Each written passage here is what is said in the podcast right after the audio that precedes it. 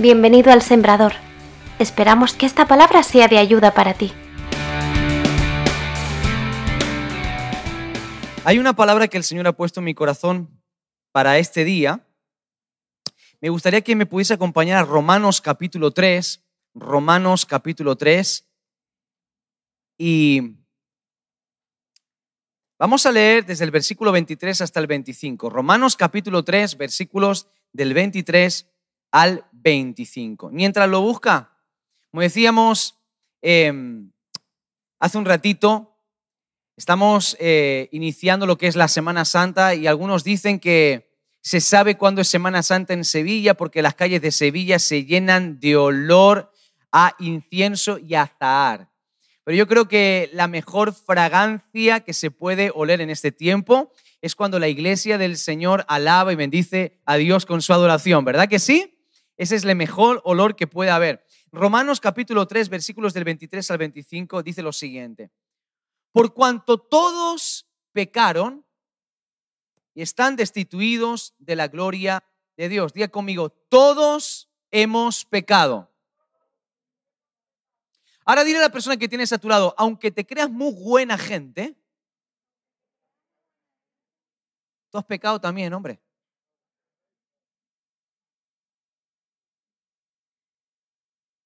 Por cuanto todos pecaron y están destituidos de la gloria de Dios, siendo justificados gratuitamente por su gracia. Día conmigo, gratis. Mediante la redención que es en Cristo Jesús, a quien Dios puso como propiciación por medio de la fe en su sangre. Día conmigo, he sido justificado, pero bien fuerte, he sido justificado a la una menos diez de la tarde usted no puede tener sueño. He sido justificado gratuitamente. No significa que no haya un precio a la justificación que usted y yo hemos recibido. Significa que para nosotros la justificación ha resultado gratuita. Hubo un precio, pero nosotros no hemos tenido que pagar ese precio.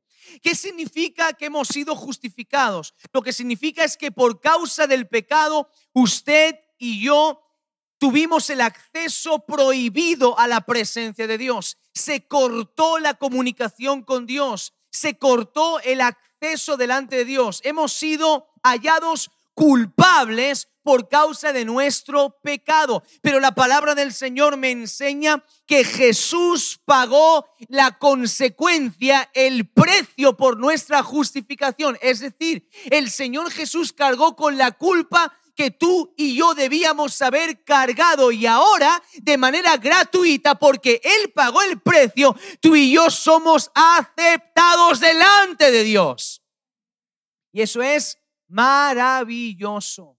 Eso es extraordinario. Y en esta mañana, en este texto que hemos leído, se nos dice que tú y yo tenemos acceso a la presencia de Dios, que tú y yo hemos sido bendecidos, hemos sido llenos de la gracia y del favor de Dios gracias a un sacrificio, a que Jesús derramó su sangre por ti y por mí.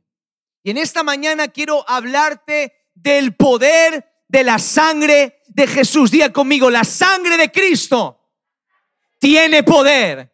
Una vez más, la sangre de Cristo tiene poder. Dígalo una vez más, la sangre de Cristo tiene poder. Hay poder en la sangre de Jesús. ¿Cuántos dicen amén a eso? La sangre es súper importante, es un elemento muy importante. Vaya por delante la advertencia que no soy médico, no tengo mucha idea de biología, pero en Internet se encuentran cosas muy interesantes. Y averigüé un poquito por qué la sangre es tan importante para el cuerpo humano. Tú sabes que sin la sangre nosotros no podríamos vivir. Necesitamos la sangre, es un elemento imprescindible para cada uno de nosotros. De hecho, hay personas que si sufren un accidente y pierden determinada cantidad de sangre pueden morir. Hay personas que si la sangre se descontrola dentro de su organismo pueden morir. Tenemos dentro de nuestro cuerpo humano aproximadamente de 5 a 6 litros de sangre. De hecho, encontramos que la sangre es súper importante por varias razones. En primer lugar, la sangre es importante para nuestro cuerpo humano. Número uno, porque ejerce funciones respiratorias, es decir, transporta el oxígeno de una parte a otra del cuerpo. El oxígeno que nosotros percibimos, la sangre lo distribuye por el cuerpo. Número dos, la sangre tiene funciones en la nutrición también, porque de alguna forma también distribuye las sustancias que no se alimentan y que proceden de la digestión. Parezco un médico hablando. ¿eh?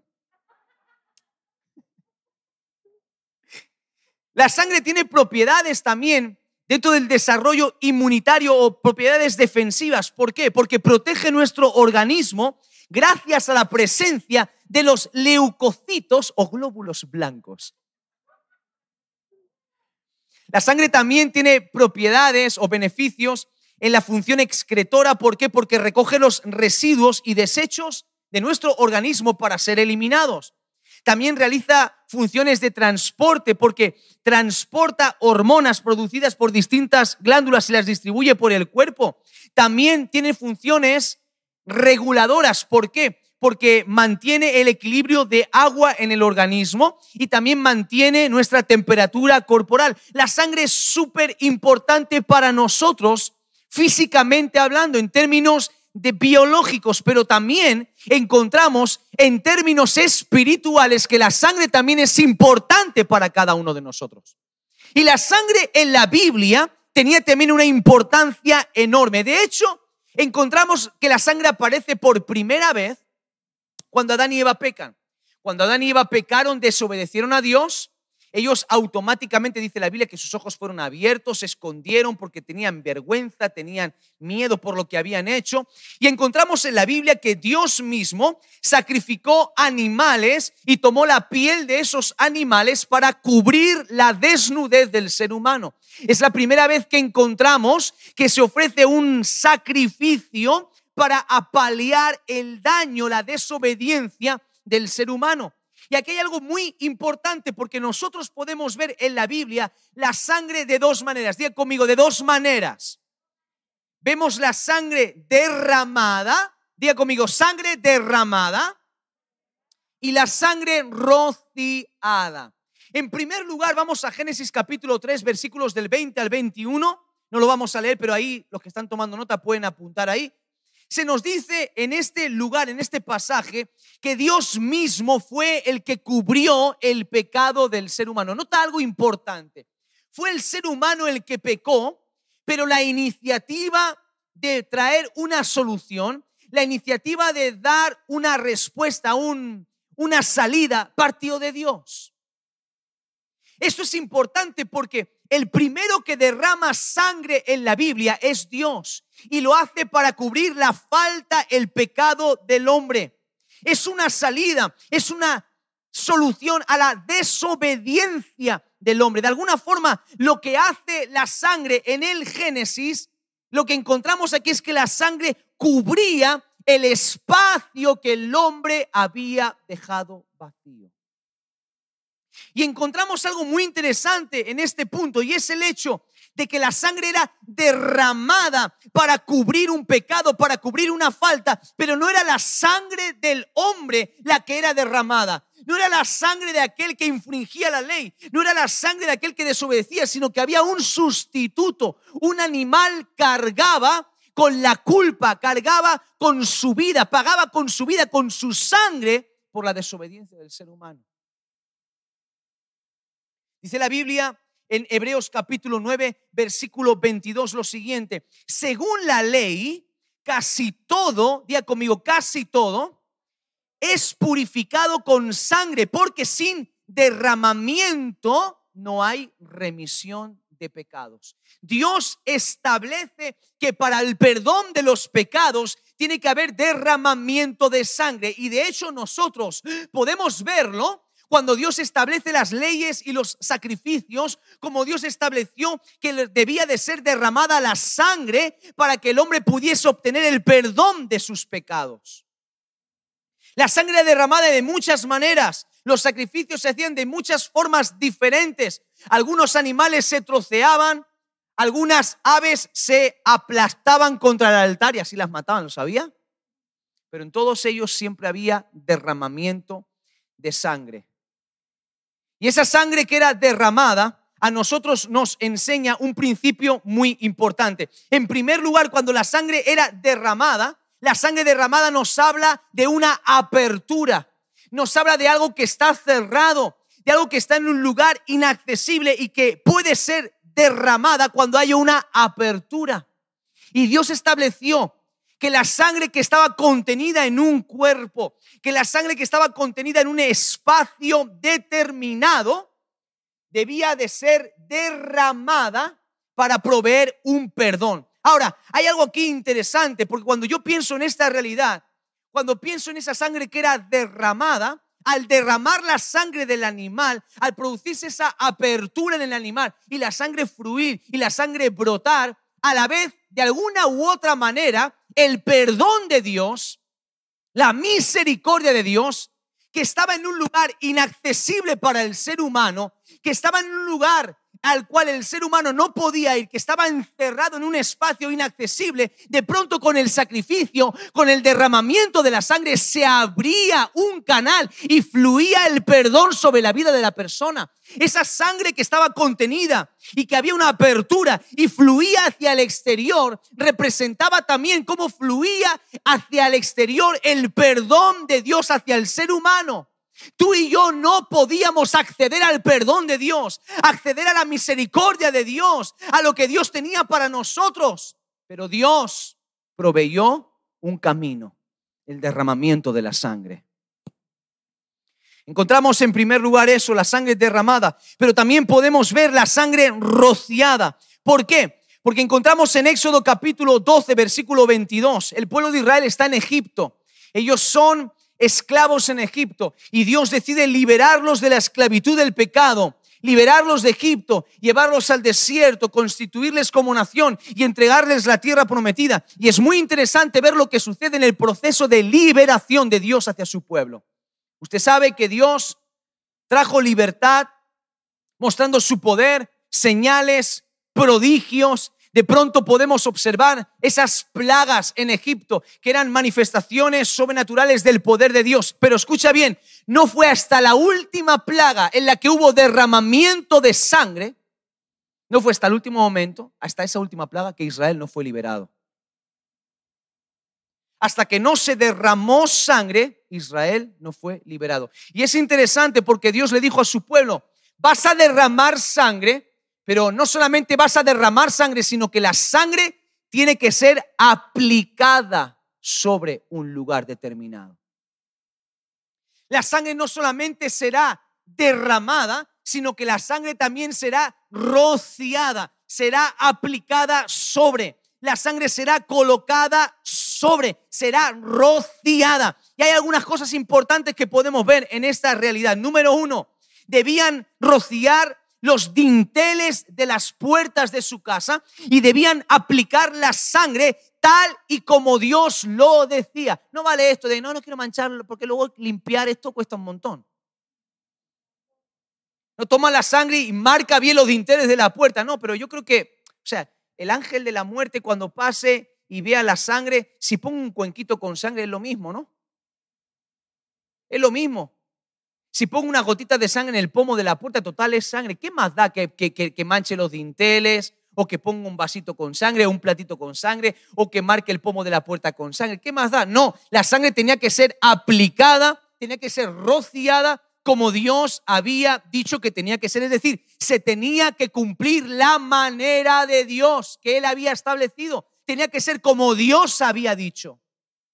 Esa sangre rociada a la vez era un perfume ante el inminente juicio de Dios. Cuando el ángel de la muerte pasaba por la casa de un israelita y de pronto veía la sangre, esa sangre era como un perfume delante de Dios y la muerte pasaba de largo delante de él. Esa sangre también representaba salud en medio de la enfermedad y en medio de la muerte. Esa sangre les iba a librar de la muerte, de la enfermedad. Y además, esa sangre también era símbolo de purificación. Dice el Salmo 51, versículo 7. Dice el salmista, purifícame con hisopo y seré limpio. El hisopo tenía varias propiedades importantes, no podemos hablar de todas ellas, pero entre ellas, aparte del buen olor, del aroma que desprendía, tenía condiciones también de purificación, un elemento purificador. Hubieron plagas, demostraciones del poder de Dios tremendos, auténticos milagros, pero no fue suficiente para traer la verdadera libertad. Hasta que no hubo derramamiento de sangre, no llegó la verdadera libertad al pueblo de Dios. Así estaba siendo establecido por Dios. Por eso, cuando la sangre fue derramada, el pueblo experimentó libertad y vida. La sangre derramada, la sangre rociada, aplicada sobre trajo libertad y trajo una nueva vida al pueblo de Dios. Éxodo capítulo 24, versículos del 1 al 11. Y también posteriormente en el capítulo 9 de Hebreos, versículo 19, se nos habla de que la sangre no solamente fue aplicada sobre los dinteles de la puerta, sino que la sangre también era rociada, aplicada sobre el pueblo. Y no era aplicada la sangre sobre el pueblo en sentido figurado, es en sentido literal.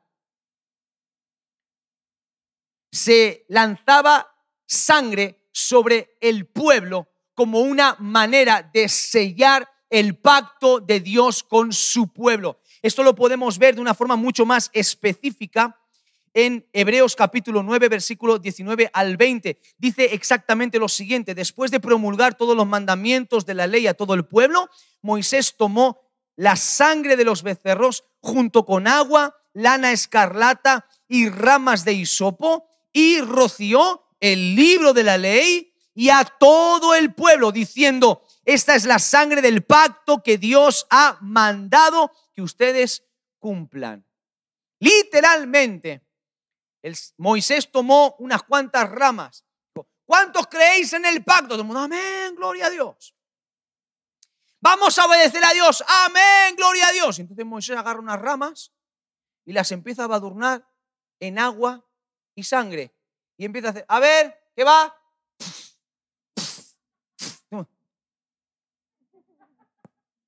Y embadurna a todo el pueblo con sangre.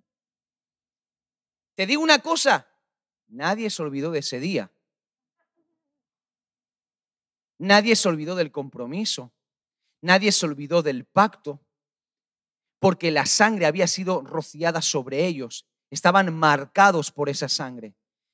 Ellos habían tomado un compromiso delante de Dios de cumplir el pacto. La sangre también se rociaba sobre el propiciatorio. Levítico capítulo 16, versículo 14 se nos enseña que el sumo sacerdote que entraba en el lugar santísimo para ofrecer sacrificios por todo el pueblo una única vez al año, atravesaba un proceso de purificación que duraba aproximadamente unos siete días y cuando entraba en el lugar santísimo, él entraba con su mitra, él entraba con su pectoral, con las doce piedras simbolizando a las doce tribus de Israel, andaba vestido de lino fino, en el borde de las vestiduras del sumo sacerdote habían cosidas campanitas. ¿Por qué?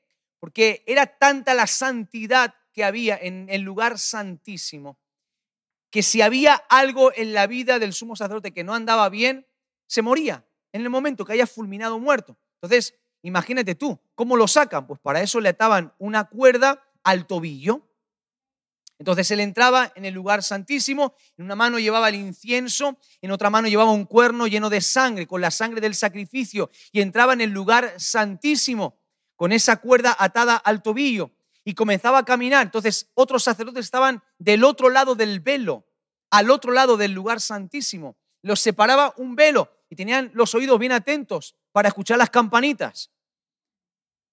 Si llegaba un momento donde no se escuchaban las campanitas, un minuto sin escuchar campanitas se empezaban a tirar de la, cuerda. Entonces tú imagínate el pobre hombre que está ahí en sus oraciones y por lo que se lleva un minuto sin moverse y le empiezan a tirar. Espera, que, que no, que estoy vivo.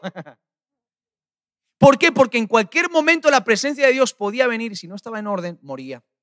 Lo que hacía el sumo sacerdote en ese momento es que sobre la parte superior del arca que estaba formada por dos querubines que inclinaban su rostro hacia abajo, esa parte a la cual miraban, esa parte superior del arca, eso se llamaba propiciatorio. Y sobre ese lugar es que el sacerdote derramaba la sangre y después mojaba los cuatro extremos de la parte superior del arca, lo hacía siete veces. Y si Dios se agradaba del sacrificio, literalmente descendía su presencia y consumía esa sangre.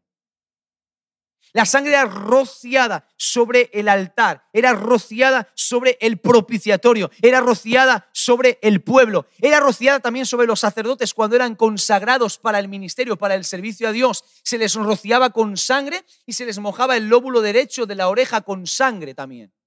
Y quedaban marcados para servir a Dios. La sangre era sumamente importante en el Antiguo Testamento. Es un elemento del cual podemos entender muchísimas cosas. Pero en esta mañana estamos hablando de que la sangre es importante para nosotros en nuestro organismo. La sangre es importante en el Antiguo Testamento, los rituales y los sacrificios, pero la sangre más importante que hay es la sangre de Jesús. Porque Jesús fue ungido para ser sacrificado. Fue así que en Juan capítulo 1 versículo 29 nos dice Juan el Bautista en sus propias palabras, cuando contempló a su primo Jesús listo para iniciar su ministerio, él se dirigió a sus seguidores y les dijo lo siguiente, he ahí el Cordero de Dios que quita el pecado del mundo. Recuerda, Hebreos dice que la sangre de los sacrificios en el antiguo pacto, en el antiguo testamento, solamente podían cubrir el pecado, pero la sangre de Jesús no solamente cubre el pecado, lo quita para siempre. Lo quita para siempre. Por eso él dijo, ante vosotros tenéis al sacrificio perfecto, es el Cordero de Dios. Él no viene para cubrir tu pecado de manera temporal, Él viene para borrarlo para siempre. Un único sacrificio, poderoso, perfecto, una vez, para siempre. ¿Y por qué Jesús? ¿Por qué Jesucristo se dispuso a no solamente oficiar como sumo sacerdote, sino él ser el sacrificio. ¿Por qué él se dispuso? Te voy a hacer una pregunta. ¿Qué valor crees que tiene el hombre pecador para Dios? ¿Qué valor crees que tiene el hombre pecador para un Dios que es absolutamente santo y perfecto? Vamos a plantearlo de esta manera para intentar llegar juntos a la respuesta. ¿Qué valor tiene para ti la gente que te ha hecho daño? ¿Qué valor tiene para ti la gente que te ha ofendido? La gente que te falta el respeto, la gente que te odia. ¿Qué valor tiene para ti la gente que te ha quitado cosas?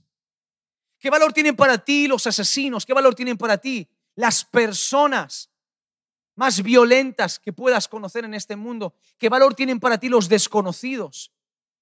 ¿Qué valor tienen para ti otros seres humanos pecadores? Porque tú sabes que tú y yo, nosotros los seres humanos, tenemos la tendencia a dar valor a las cosas en función de nuestra propia escala. Nosotros valoramos en función a nuestro propio criterio como seres humanos. Catalogamos quién es bueno, quién es malo. Catalogamos quién es buena gente y quién es mala gente. Catalogamos quién es un desastre y quién es la caña de España. Guay del Paraguay. Encantador de Ecuador. Nosotros somos los que catalogamos a la gente y le otorgamos un valor. ¿Qué valor tenemos los hombres pecadores? ¿Sabes una cosa? Tú y yo hacemos escalas para otorgar valor a las personas, pero hemos leído antes en Romano, el primer texto, que todos, absolutamente todos, hemos pecado delante de Dios. Todos somos pecadores a los ojos de Dios. Y Dios nos ama a todos por igual también. ¿Qué valor le damos nosotros a las cosas? El otro día estaba leyendo, descubrí que el, que el jugador de fútbol más valorado ahora mismo, antes era Messi, ahora es Mbappé, que juega en el Paris Saint Germain. Está valorado este hombre en 185 millones de euros. 185 millones de euros. Es el valor que le han dado. Averigüé que el iPhone más caro del mundo cuesta 30 mil euros. Alguien se ha entretenido haciendo un iPhone caro y alguien los va a pagar los 30 mil euros, seguro. Descubrí que el alimento, la comida más cara del mundo, es un caviar que proviene de un tipo de pescado, un esturión, que se cría en el mar Caspio Y este caviar te lo sirven en latitas pequeñitas de oro de 24 quilates. Y cada cajita de caviar te cuesta 25.000 euros. Ya tienes regalo para Navidad. No sé, si, no sé si estás pagando el caviar o estás pagando la cajita. Más de uno cogería la cajita, tiraría el caviar lo voy a fundir para hacerme algo. Bueno, eh, ¿cuánto vales tú? ¿Cuánto valgo yo para Dios? ¿Cuánto tú y yo somos capaces de pagar por algo? ¿Cuánto valor le otorgamos a las cosas? ¿Cuánto valor le otorga un Dios santo a un ser humano pecador caído que le ha dado la espalda? ¿Quieres saber cuánto vales tú, cuánto valgo yo para Dios? Su propia sangre. Su propia sangre. Lo primero que tienes que saber es que la sangre de Jesús es lo más valioso que hay en el universo lo más valioso que hay en el universo. Tú no puedes ser comprado por dinero, por más que el ser humano te ponga precio. Tú vales para Dios su propia sangre, porque decimos, vales la sangre del Hijo de Dios, sí, pero no te olvides, Jesús es Dios, vales para Él su propia sangre. Él se vació de su propia sangre, se vació de su vida para que tú y yo tengamos vida. Él se vació de su propia vida para dárnosla a cada uno de nosotros. ¿Por qué? Porque somos valiosos para Él. Nos dio lo más valioso, lo más importante que Él tenía. Primera de Pedro capítulo 1 versículos del 18 al 21 dice lo siguiente sabiendo que fuisteis rescatados de vuestra vana manera de vivir, la cual recibisteis de vuestros padres, no con cosas corruptibles como oro o plata, sino con la sangre preciosa de Cristo, como de un cordero sin mancha y sin contaminación, ya destinado desde antes de la fundación del mundo pero manifestado en los postreros tiempos por amor de vosotros y mediante el cual creéis en Dios, quien le resucitó de los muertos y le ha dado gloria para que vuestra fe y esperanza sean en Dios. La Biblia me enseña que tú y yo hemos sido rescatados no por precio de oro y de plata, no, por la sangre de Jesús. Él preparó su vida para darnos su sangre antes de que incluso naciéramos.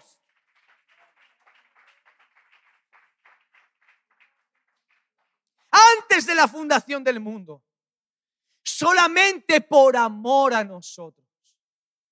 Él dio lo más valioso, su propia vida, única y exclusivamente por amor a nosotros. Jesús pagó el más alto precio por cada una de nuestras vidas. Ni el oro ni la plata. Su sangre es la moneda de máximo valor que existe en el universo.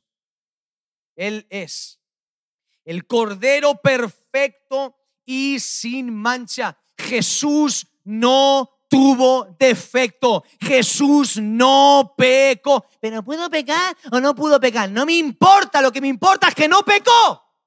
Fue cordero perfecto y sin mancha. Y en eso, en eso no hay ninguna duda. La sangre de Jesús fue derramada y si recuerdas perfectamente lo que dicen los evangelios en sus últimos minutos en la cruz del Calvario, una vez que ya Él entrega su espíritu, antes de que lo bajasen de la cruz ya con su cuerpo inerte, uno de los soldados atravesó su costado con una lanza y de ese costado brotó agua y sangre. El agua y la sangre fueron derramadas. Y una vez más, mientras brotaba ese agua y esa sangre, Dios seguía confirmando un pacto para cada uno de nosotros.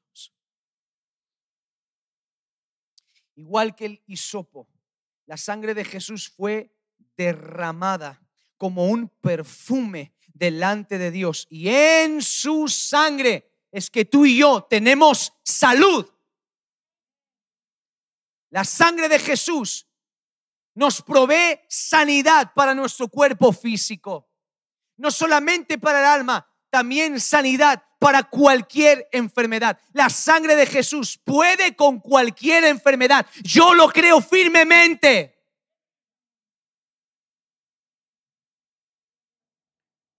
Jesús fue vestido antes de subir a la cruz con un manto escarlata.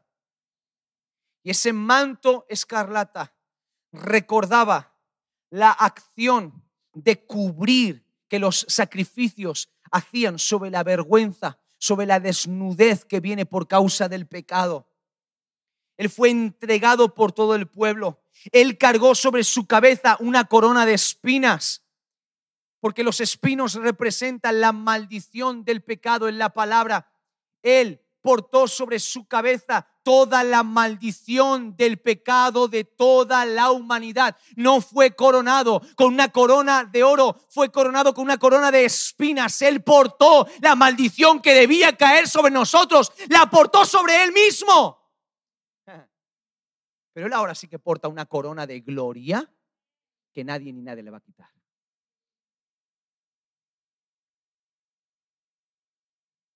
La sangre de Jesús tiene poder. Y tiene poder la sangre de Jesús, porque la sangre de Jesús nos aporta cinco cosas. Diga conmigo, cinco cosas.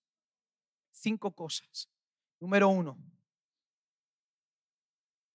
la sangre de Jesús nos rescató de una vida de esclavitud. Hemos sido redimidos hemos sido comprados por un alto precio.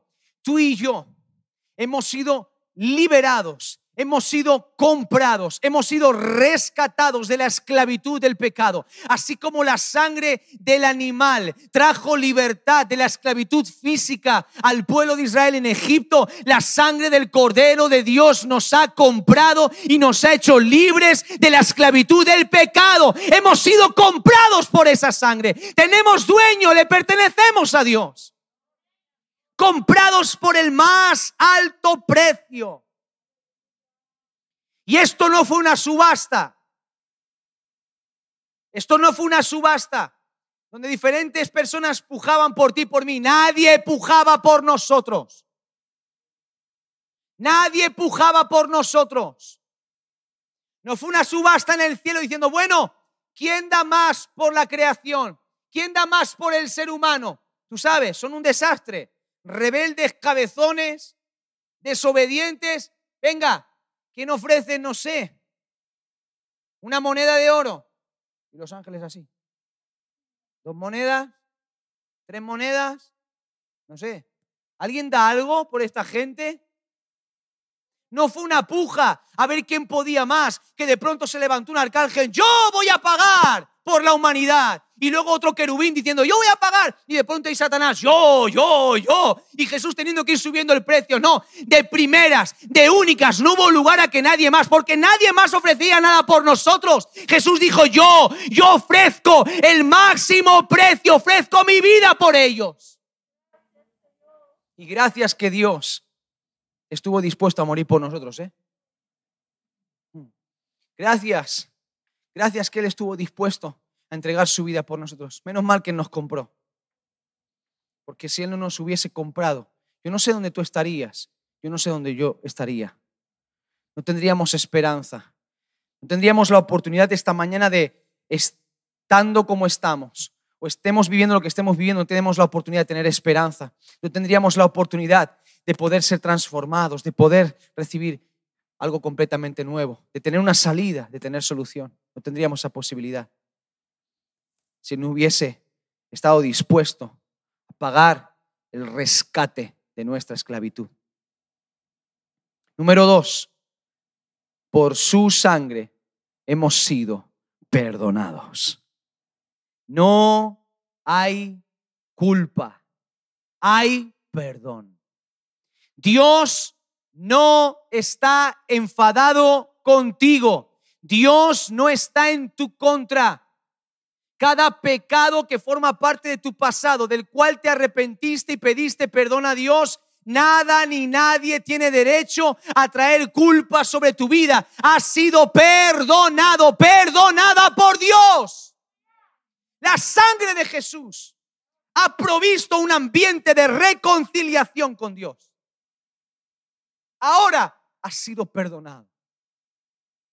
Ya no hay un castigo que va a venir sobre ti por causa de que pecaste.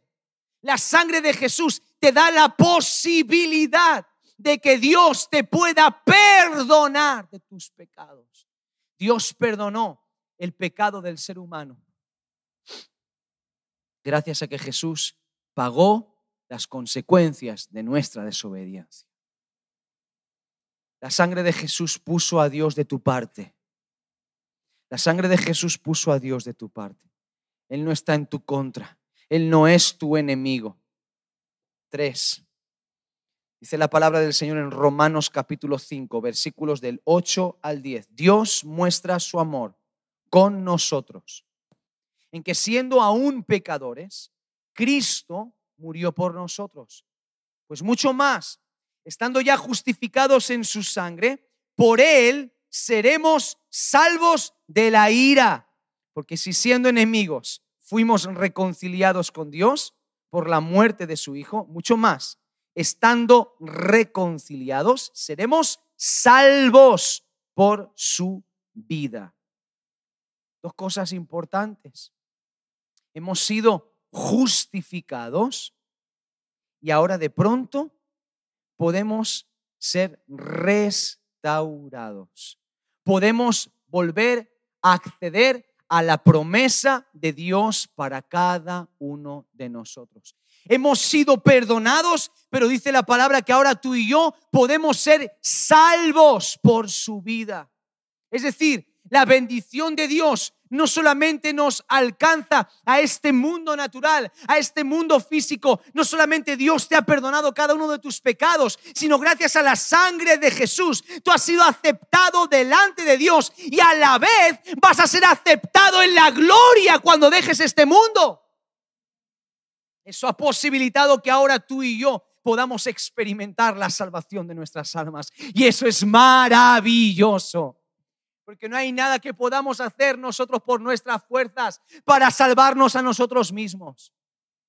La sangre de Jesús ha provisto la salvación de tu alma, la salvación de mi alma. Primera de Juan, capítulo 1, versículos del 5 al 7. Este es el mensaje que hemos oído de Él y que os anunciamos. Dios es luz y no hay ningunas tinieblas en Él. Si decimos que tenemos comunión con Él y andamos en tinieblas, estamos mintiendo y no practicamos la verdad. Pero si andamos en luz, como Él está en la luz, tenemos comunión unos con otros y la sangre de Jesucristo, su Hijo, nos limpia de todo pecado. La sangre de Jesús nos lava, nos santifica. La sangre tenía una propiedad muy interesante. Cuando hablamos de santificación, estamos hablando de ser apartados para un propósito específico. La santificación tiene que ver con estar apartado, separado para algo concreto. Cuando la sangre fue rociada sobre los dinteles de la puerta de la casa de los israelitas en Egipto, esas casas estaban siendo separadas estaban siendo apartadas para vida, no para muerte, apartadas para salvación, no para perdición. Estaban siendo marcadas para el propósito de vida para su pueblo. Cuando el pueblo era rociado con esa sangre, el pueblo estaba siendo marcado con un pacto, marcado con una identidad. Ahora ellos eran pueblo, no eran más extranjero vosotros, que en otro tiempo no erais pueblo, ahora sois pueblo, habéis sido marcados. La sangre de Jesús ha posibilitado que tú y yo seamos separados para Dios, seamos apartados para el propósito de Dios en cada una de nuestras vidas. Cuando el sacerdote era marcado con sangre sobre su cuerpo, eso representaba externamente que estaba siendo consagrado para el oficio sacerdotal. Cuando la sangre de Jesús es derramada sobre tu vida, esa sangre te está apartando para el propósito perfecto de Dios en tu vida. te separa del mundo, te separa del pecado, te separa de aquello que te quiere destruir, te separa de la esclavitud y te consagra al propósito divino por el cual tú fuiste salvado. Y cuando tú y yo vivimos en obediencia a Dios, cuando tú y yo andamos en esa luz, cuando tú y yo experimentamos esa rendición delante de Dios, esa sangre de Jesús fluye en nuestras vidas y nos va limpiando. Y poco a poco, día a día, el Espíritu Santo va apartando de nosotros todo aquello que estorba, todo aquello que es impuro, toda inmundicia la va sacando y vamos cada vez más reflejando, siendo consagrados y vamos reflejando aquello que Dios diseñó para nosotros que fuésemos. Y por último, Hebreos capítulo 10, versículos del 19 al 22, dice lo siguiente. Así que, hermanos, teniendo libertad para entrar en el lugar santísimo. Interesante esto. Por la sangre de Jesús, por el camino nuevo y vivo que Él nos abrió a través del velo esto es de su carne.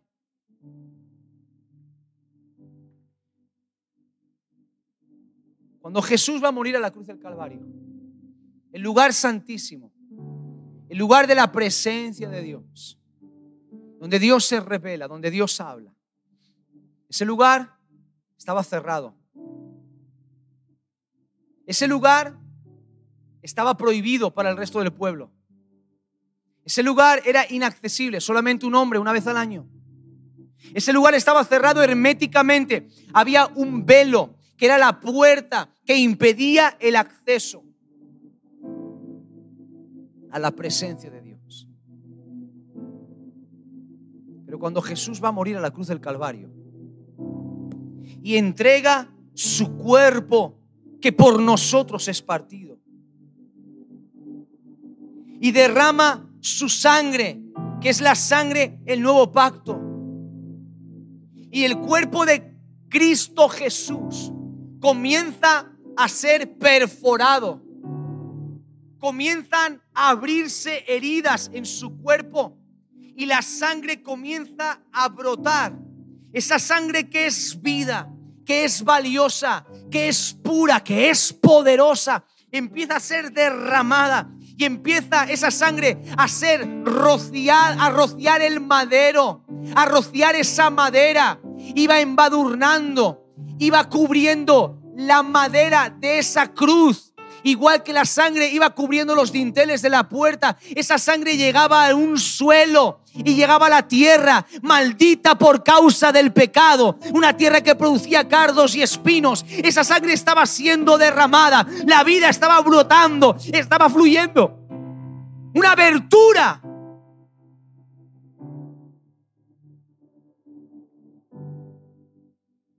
El velo se rasgó de arriba abajo. Y al mismo tiempo que el cuerpo sin vida de Jesús de Nazaret estaba colgado en un madero y seguía expulsando sangre de esas aberturas. El escritor de Hebreos dice, ese velo se rasgó de arriba abajo. Y ese velo rasgado, que era una separación entre la humanidad imperfecta, llena de pecado, y la santidad, la perfección de Dios, se abrió un nuevo camino, se abrió un acceso.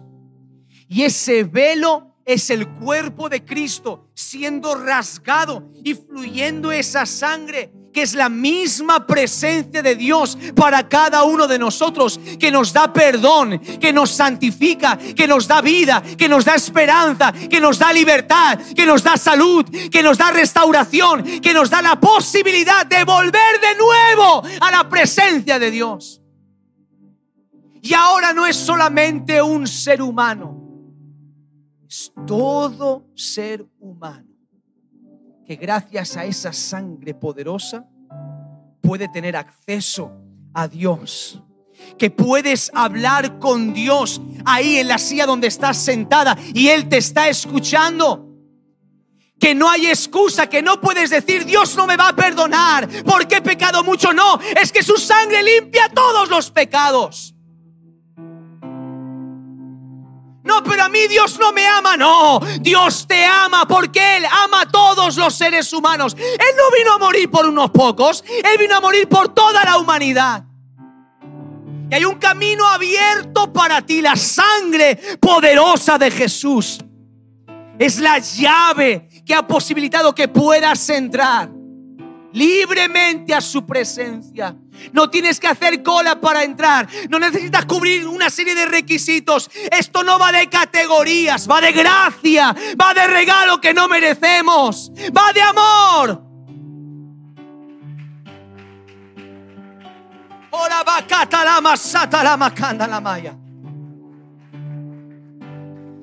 Y cuando esa sangre ha sido derramada, te ha dado un acceso. Pero esa sangre no solamente fue derramada, esa sangre sigue siendo aplicada también a tu vida.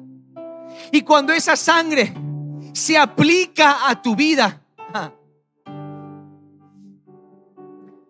Esa sangre marca cada uno de tus pasos. Esa sangre marca tu identidad. Esa sangre te libra del pecado. Esa sangre te libra del infierno. Esa sangre te libra de la enfermedad. Esa sangre te libra de todo ataque del diablo. Esa sangre te libra del poder de las tinieblas. Hay poder en la sangre de Jesús. Hay poder en la sangre de Jesús.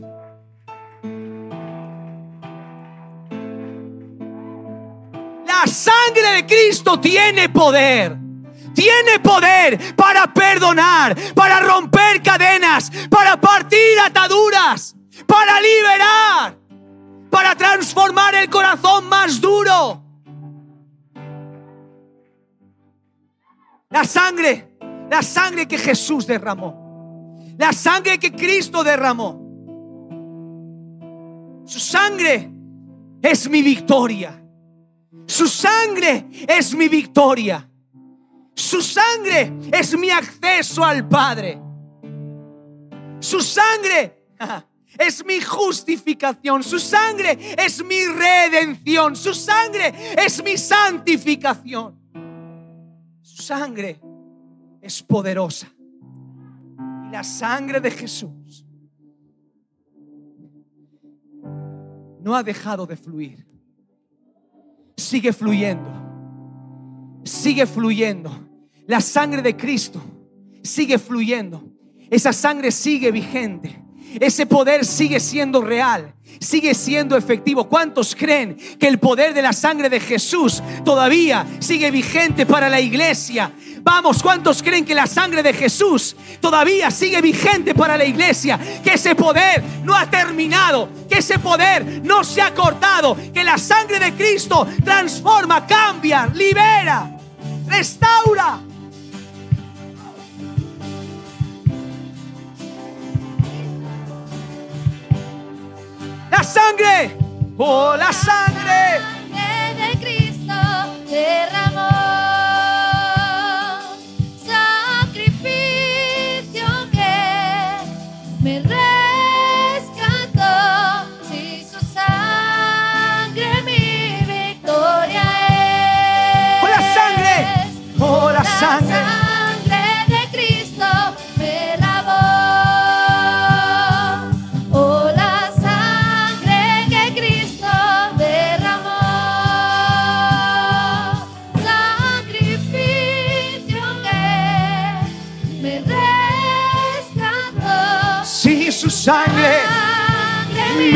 victoria. Hay poder. La sangre de Cristo me lavó. Hay perdón en su sangre. Hay un camino nuevo abierto para ti.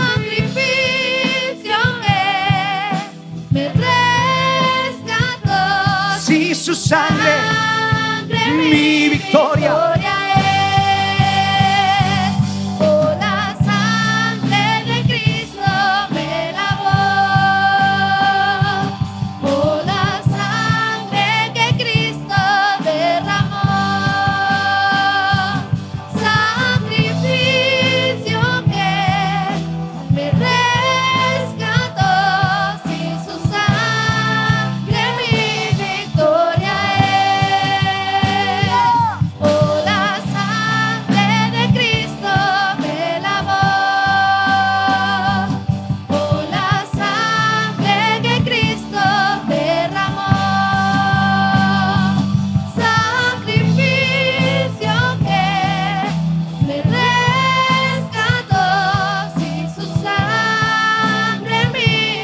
Tus ojitos cerrados, tus manos levantadas, Padre, yo apelo a esa sangre en esta mañana, Señor.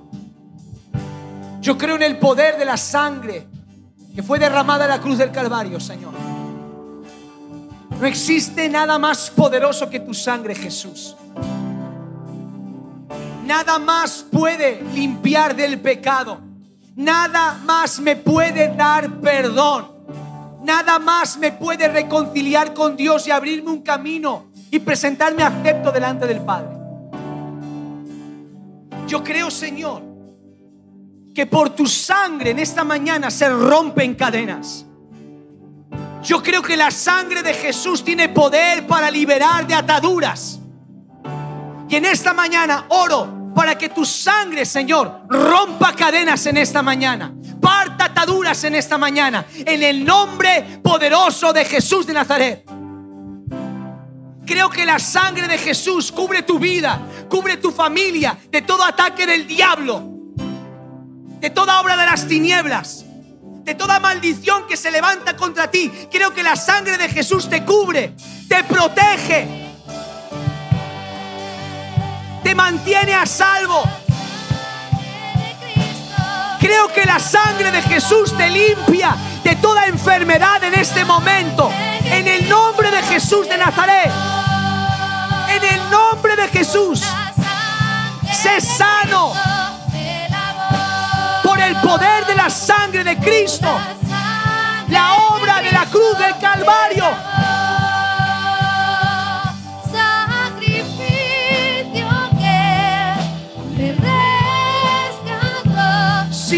Sangre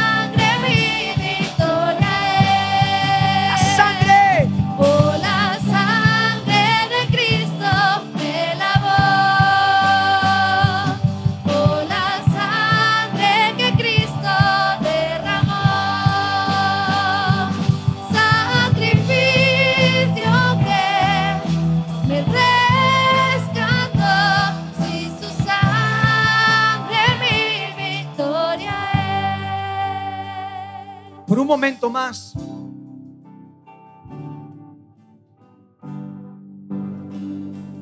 No puedes permitirte pasar ni un solo día más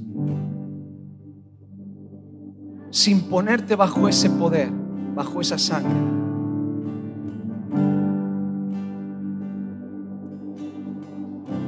Dios hizo un pacto de perdón con el ser humano, de restauración, de salvación. Jesús selló ese pacto con su sangre. No importa, no importa lo que hayas vivido, lo que hayas hecho o lo que te hayan hecho.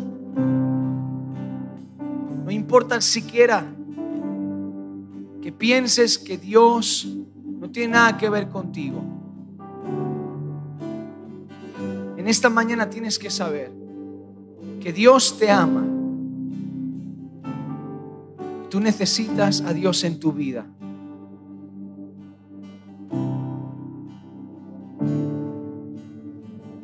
Y Dios te va a recibir. Cuando te acerques a Él con un corazón sincero y arrepentido, Dios te va, te va a recibir. Te va a perdonar. Te va a levantar y te va a restaurar.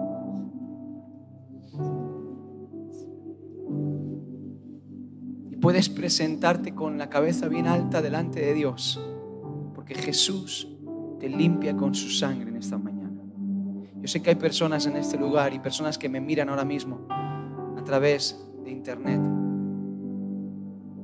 que se sienten lejos de Dios.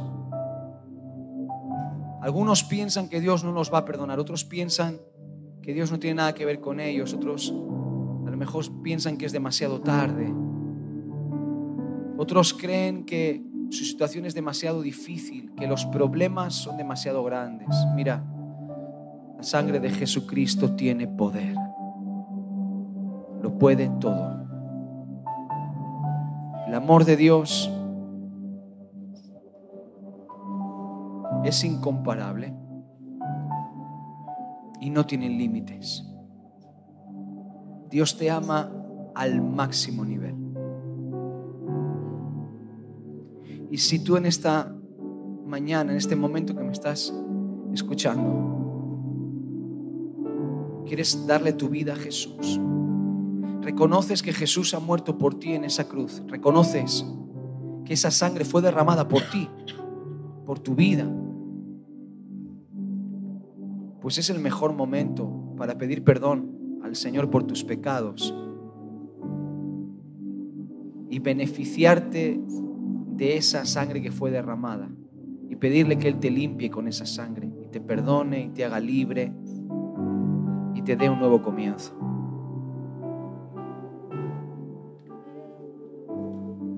Estés donde estés, con tus ojitos cerrados, vamos a hablar con Dios en este momento. Y te voy a pedir que hagas algo muy fácil, muy simple, que repitas unas oraciones conmigo, unas palabras bien fáciles.